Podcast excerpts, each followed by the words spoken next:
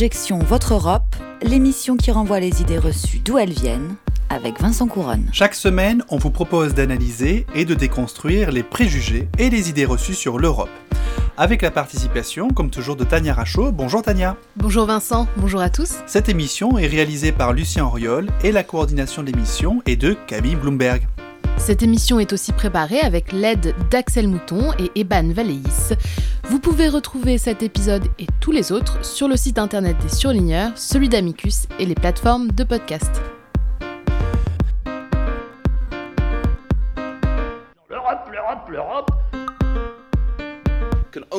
Le système d'asile européen ne peut fonctionner que si tout le monde joue le jeu dans les règles. C'est pourquoi nous agissons aujourd'hui pour faire en sorte que les États membres appliquent vraiment ce à quoi ils se sont engagés. Je suis désolé de dire que jusqu'à présent, seulement cinq États membres ont transposé et appliqué la législation européenne sur l'asile. Après la récente victoire de Viktor Orban aux législatives, la Hongrie est dans le collimateur de l'Union européenne. Un rapport dénonce le non-respect des droits fondamentaux dans le pays, en particulier l'article 7 de la charte de l'UE concernant le respect de la vie privée. Les pays membres de l'Union européenne doivent défendre et respecter l'état de droit, faute de quoi ils pourraient perdre l'accès aux fonds européens. C'est le sens du projet législatif adopté ce jeudi par les eurodéputés à Strasbourg. L'Europe, l'Europe, l'Europe. Vous venez d'entendre dans l'ordre Franz Timmermans, vice-président de la Commission européenne en 2015 dans un reportage de la RTBF. Également un reportage d'Euronews le 12 avril 2018. Et enfin, le député européen Petri Sarvama en 2019, là encore dans un reportage d'Euronews.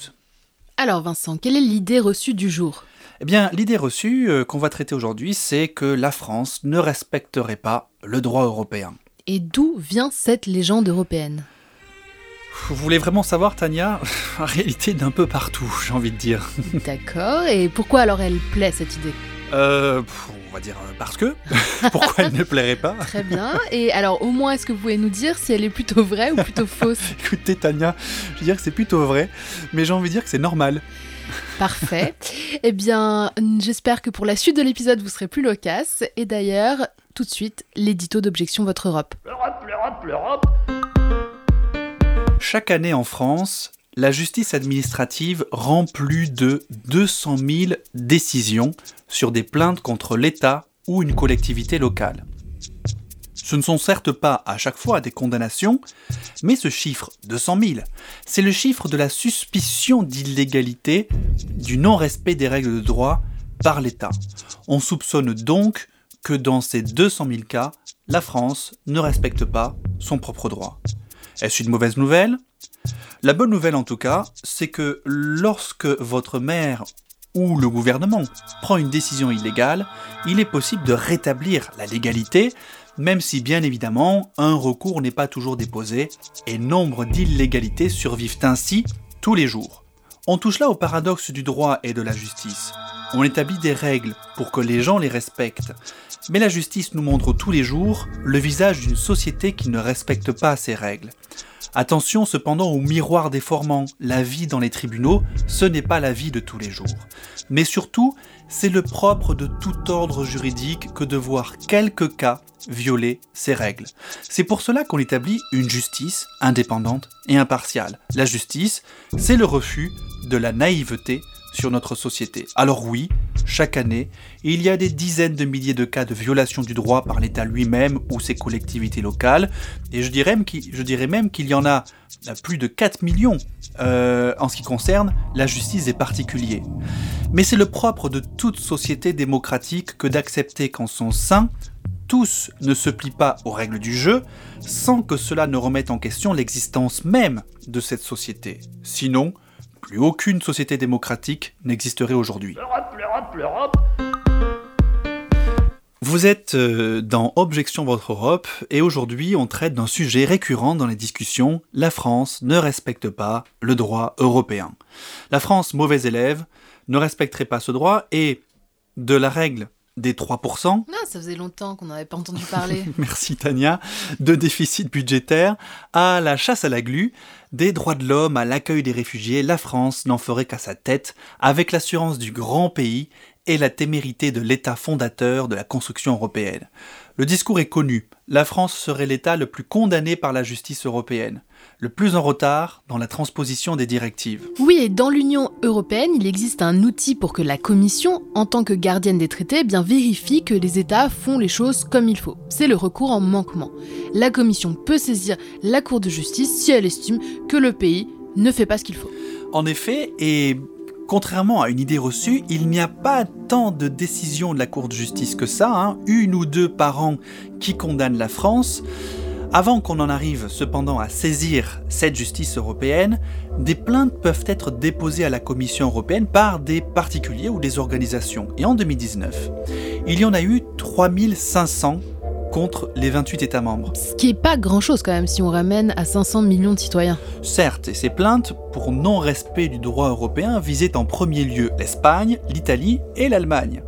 Alors toutes ces plaintes ne sont pas justifiées, si bien que la Commission a jugé que 200 seulement étaient potentiellement fondées, surtout dans le domaine de l'accueil des réfugiés hein, ou du respect des quotas de pêche. Euh, sur les 200 plaintes retenues, les trois quarts se sont réglés à l'amiable entre l'État et la Commission. Il a simplement suffi que la Commission européenne dise au pays on vous a vu, vous là-bas, au fond de la classe, pour que l'État se mette en conformité avec le droit européen. Et puis, il y a aussi une autre porte qui permet à la Commission de rappeler l'État membre à l'ordre, c'est la procédure, d'infraction. En 2019, elle en a ouvert presque 800. La France est dans la moyenne haute, puisqu'elle est concernée par une trentaine de procédures hein, sur l'année 2019, pas très loin d'ailleurs derrière la Pologne. Les meilleurs élèves, pas de grande surprise, ce sont à peu près tous les États du nord de l'Europe. De toutes ces procédures, au final, la quasi-totalité se règle à ce stade, entre la Commission et les États. Seules quelques-unes à peine finissent devant la justice européenne quand l'État membre refuse obstinément de reconnaître qu'il viole le droit de l'Union. On le disait tout à l'heure, pour la France, ce n'est qu'un ou deux cas par an. Le dernier en date étant la condamnation de la France pour sa pollution au dioxyde d'azote en ville. Mais parfois la France est têtue, sauf qu'en face d'elle, la Commission européenne est plus têtue qu'elle. C'est le cas particulièrement exemplaire, mais rare, de la fameuse affaire des filets de pêche. Qu'est-ce que c'était que cette affaire? Eh bien, une directive européenne imposait aux États d'agrandir le maillage des filets de pêche pour laisser passer les petits poissons et permettre aux pêcheurs d'avoir toujours des stocks de poissons qui se renouvellent d'année en année. Sauf que la France refusait obstinément de se mettre en conformité avec le droit européen. Il a fallu que la Commission intervienne, puis que la Cour de justice intervienne pour sanctionner la France et dire qu'elle avait manqué à ses obligations et qu'elle devait obliger les pêcheurs à euh, laisser passer les petits poissons tout simplement. C'est une affaire aussi ici de biodiversité hein, dans les fonds marins. Sauf que malgré cette condamnation de la Cour de justice, la France n'en a toujours fait qu'à sa tête et face à ces pêcheurs leur disait jamais nous ne, nous, nous mettrons en conformité avec ce diktat de Bruxelles. Sauf que Bruxelles a récidivé et de nouveau la Cour de justice a condamné une deuxième fois la France à une amende tellement élevée que la France, en quelques jours, a fini par se mettre en conformité.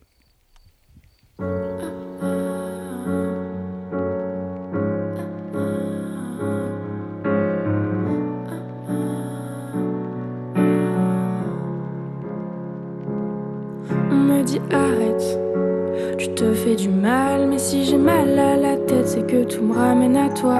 Et j'en ai marre de voir tes yeux quand je ferme les miens. On pas pris de retard, juste un autre chemin, même couleur qu'avant, mais moins de lumière.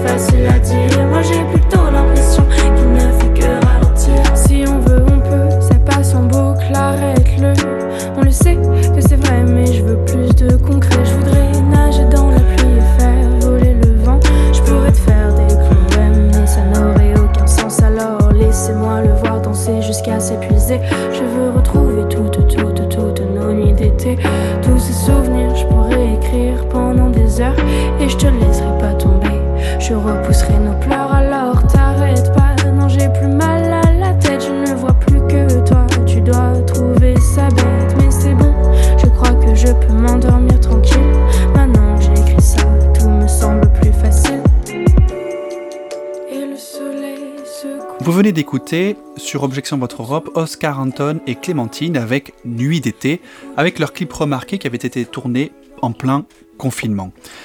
Alors, nous avons vu que du côté de l'Union européenne, eh bien, les condamnations de la France pour non-respect du droit de l'Union européenne ne sont pas si nombreuses. Mais qu'en est-il dans l'autre Europe, celle des droits de l'homme? C'est une bonne question, Tania, parce que si on compare euh, la France avec euh, ses partenaires dans cette autre Europe, effectivement, hein, eh bien, la comparaison n'est pas vraiment flatteuse. Si on regarde le nombre de condamnations de la France par la Cour européenne des droits de l'homme, vous savez, cette Cour du Conseil de l'Europe, cette organisation internationale hein, au niveau européen qui est là pour garantir les droits de l'homme et la démocratie. Eh bien, là ici, depuis les années 80, c'est plus de 1000 décisions contre la France. Clairement, la France ne fait pas partie des bons élèves, parce que c'est 4 fois plus que l'Allemagne, et tenez-vous bien, 10 fois plus que l'Espagne. La comparaison n'est clairement pas à l'avantage de la France, mais le taux élevé témoigne surtout de l'absence de mécanismes internes à la France pour garantir les droits fondamentaux. Je m'explique. En Allemagne et en Espagne, vous avez un mécanisme interne, ce qu'on appelle le recours direct, qui permet à tout individu, tout citoyen, de pouvoir saisir un juge, sa cour constitutionnelle, pour se plaindre d'une violation des droits de l'homme. Ce sont des mécanismes qui ont été mis dans ces deux pays en place hein, après euh, la chute, la, fin des régimes dictatoriaux, hein, le régime nazi en Allemagne et évidemment le régime, la dictature franquiste en Espagne, pour s'assurer de ne plus jamais voir ça. Du coup, en Espagne. L'amparo, donc Exactement, le recours amparo. C'est le nom de ce recours direct. La plupart des violations de la Convention européenne des droits de l'homme sont réglées devant les tribunaux espagnols. En France, on a un mécanisme depuis 2010 qui est la question prioritaire de constitutionnalité.